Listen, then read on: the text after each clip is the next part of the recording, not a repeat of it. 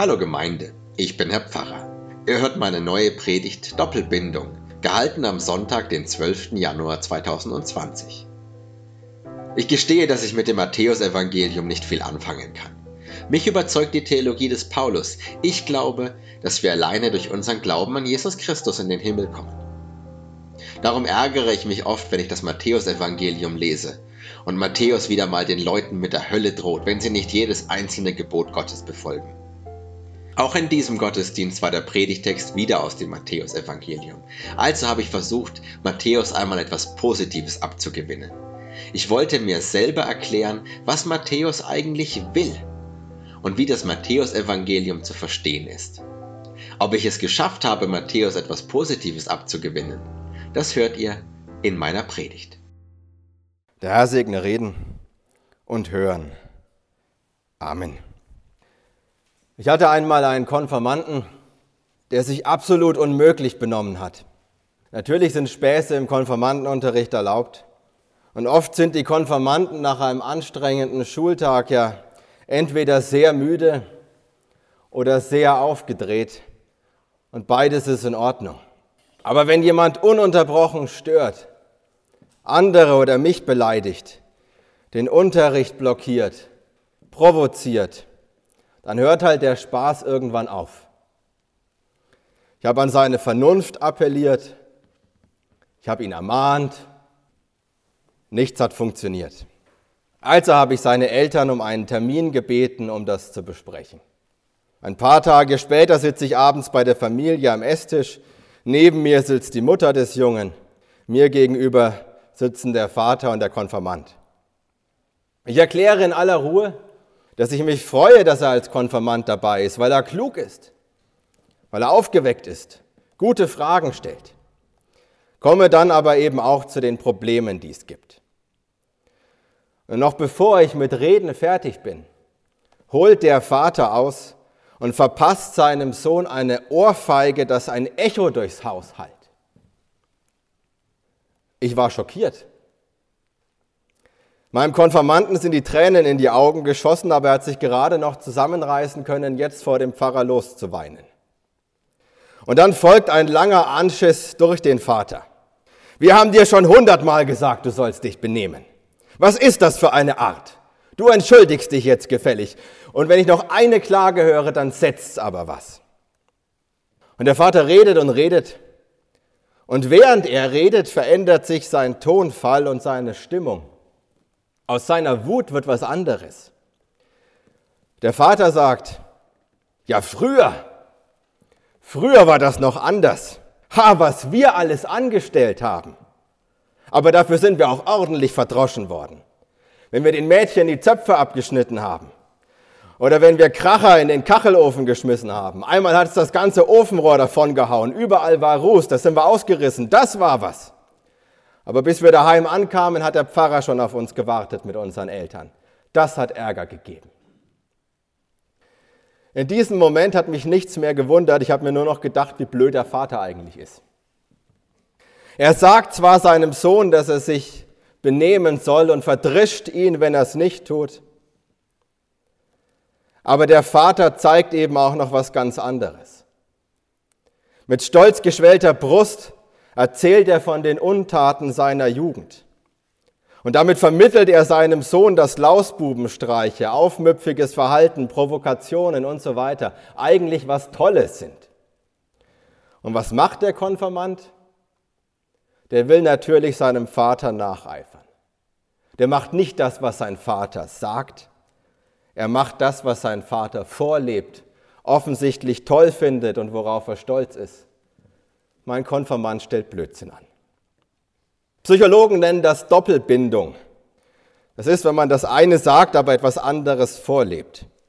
Und solche Doppelbindungen kommen übrigens sehr, sehr häufig vor. An einem selber fällt einem das ja nie auf. Aber achten Sie mal drauf, wie andere Menschen ihre Kinder oder Enkel erziehen oder ihre Haustiere erziehen. Die sagen Nein und meinen eigentlich Ja. Man könnte jetzt behaupten, dass in der Beziehung zwischen Gott und seiner Schöpfung und vor allem seinem erwählten Volk Israel auch so eine Art Doppelbindung vorliegt. Es gab da jedenfalls einen krassen Unterschied zwischen dem, was Gott gesagt hat und dem, was Gott getan hat und wie er ist. Einerseits schafft Gott die Welt und alles, was darin ist. Andererseits ist Gott kein Teil dieser Welt. Er bleibt der transzendente, der jenseitige Gott. Natürlich wirkt er hier und da durch Boten und Propheten. Mose darf mal einen kurzen Blick auf ihn werfen, aber das sind alles Ausnahmen von der Regel. Und die Regel lautet eine strikte Trennung zwischen Geschöpf und Schöpfer. Gott erwählt sich das Volk Israel, um eine besondere Beziehung mit ihm zu haben. Diesem Volk gibt er seine Gebote, damit sie danach leben sollen. Aber er selber lebt nicht danach. Kann er ja auch gar nicht. Gott hat keinen Vater und keine Mutter, die er ehren könnte. Wem sollte Gott etwas stehlen? Wen sollte Gott denn begehren? Er verlangt von den Israeliten, sich in der Welt zu bewähren, aber er tut es selber nicht. Natürlich kann man sagen, ja, aber Gott ist doch die Gerechtigkeit schlechthin. Aber was heißt das dann schon? Gerechtigkeit wäre dann auch nur wieder eine von vielen Eigenschaften Gottes, unter der wir uns eigentlich nichts vorstellen können weil sie etwas ganz anderes ist als unsere menschliche Vorstellung von Gerechtigkeit. Und vielleicht war es ja deswegen für die Israeliten so schwierig, Gerechtigkeit und Gnade Gottes zu verstehen und zusammenzudenken. Aus israelitischer Sicht war Gott weder im einen noch im anderen konsequent.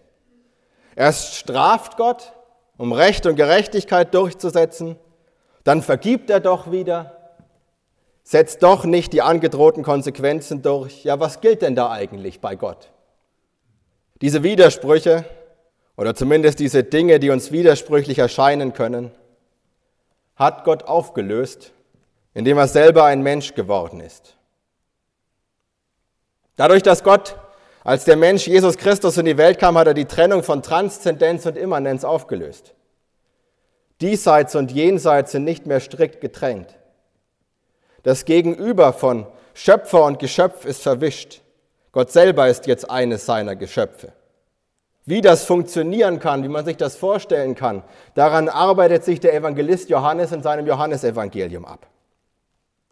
Dass Gott auch den Widerspruch aufgelöst hat, dass er Gebote gibt, nach denen er selber nicht lebt, stand für die Christen ziemlich früh fest. Uneinigkeit herrschte allerdings darüber, wie er diesen Widerspruch aufgelöst hat. Sie alle wissen, dass der Apostel Paulus überzeugt war und die gesamte evangelische Theologie bis heute ist ihm darin gefolgt, dass das Befolgen oder Nichtbefolgen der Gebote keinen Einfluss darauf hat, wie Gott zu einem steht und ob man in den Himmel kommt. Für Paulus war klar, das Entscheidende ist allein der Glaube an Jesus Christus.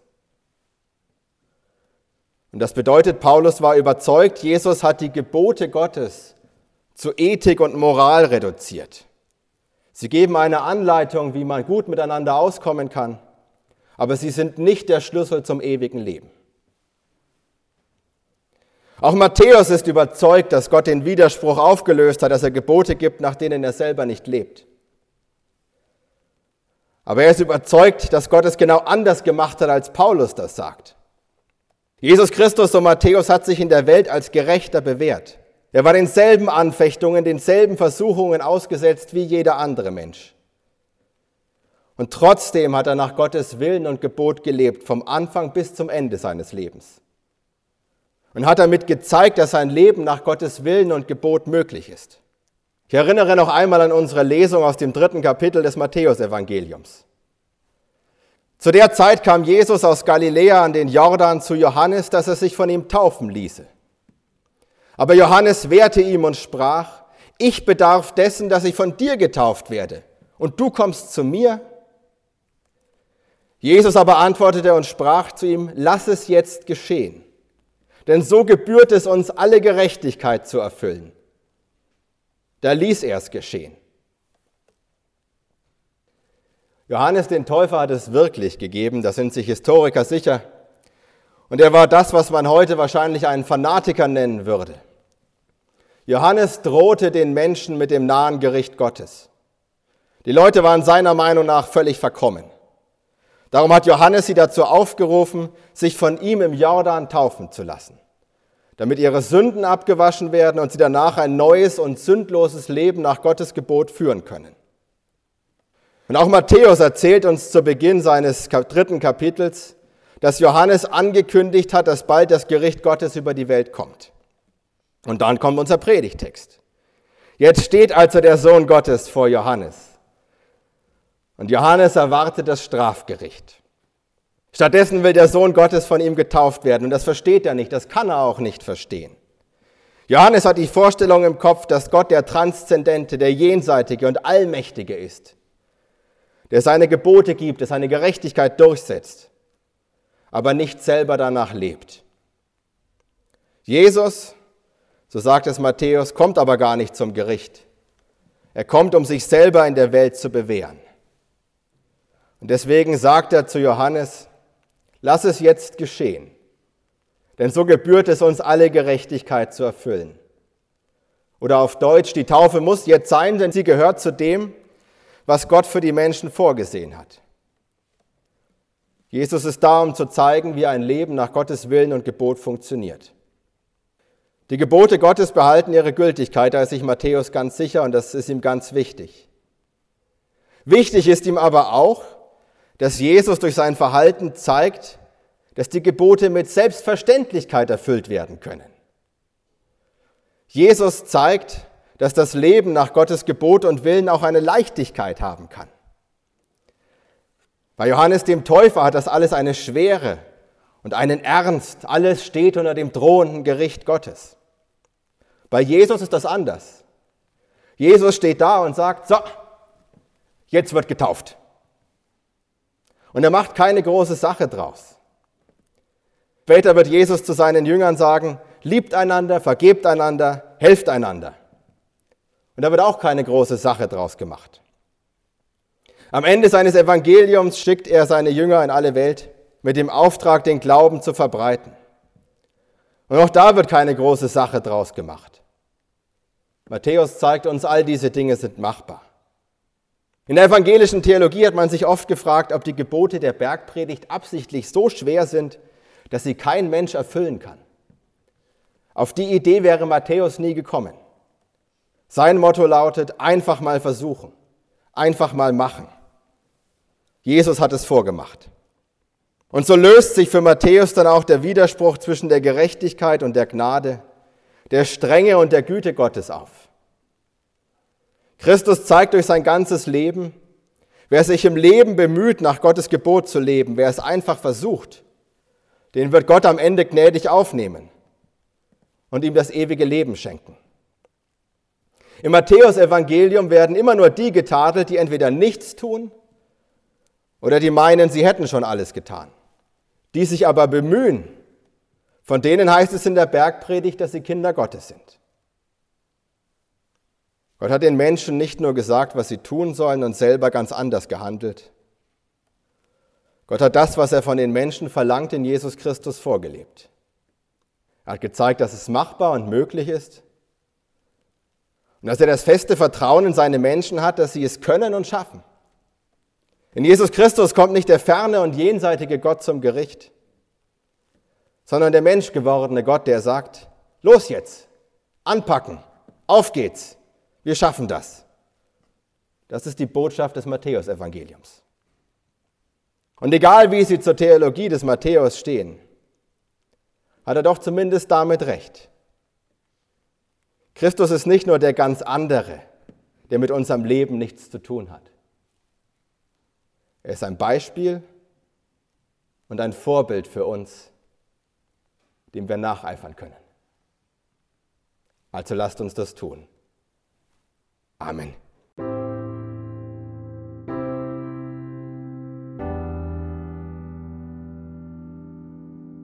Bestimmt habt ihr gemerkt, dass diese Predigt anders war als meine anderen Predigten. Ich hoffe, ihr habt trotzdem etwas für euch mitnehmen können. Gibt es einen biblischen Text, mit dem ihr Schwierigkeiten habt? Wenn ja, dann schreibt mir doch. Ich würde gerne hören, was euch da Probleme bereitet. Für mehr Content zur Theologie und Kirche folgt mir auch auf Instagram und YouTube unter dem Nutzernamen Herr-Pfarrer. Und ansonsten, bis wir uns wiederhören, wünsche ich euch alles Gute und Gottes Segen. Ciao.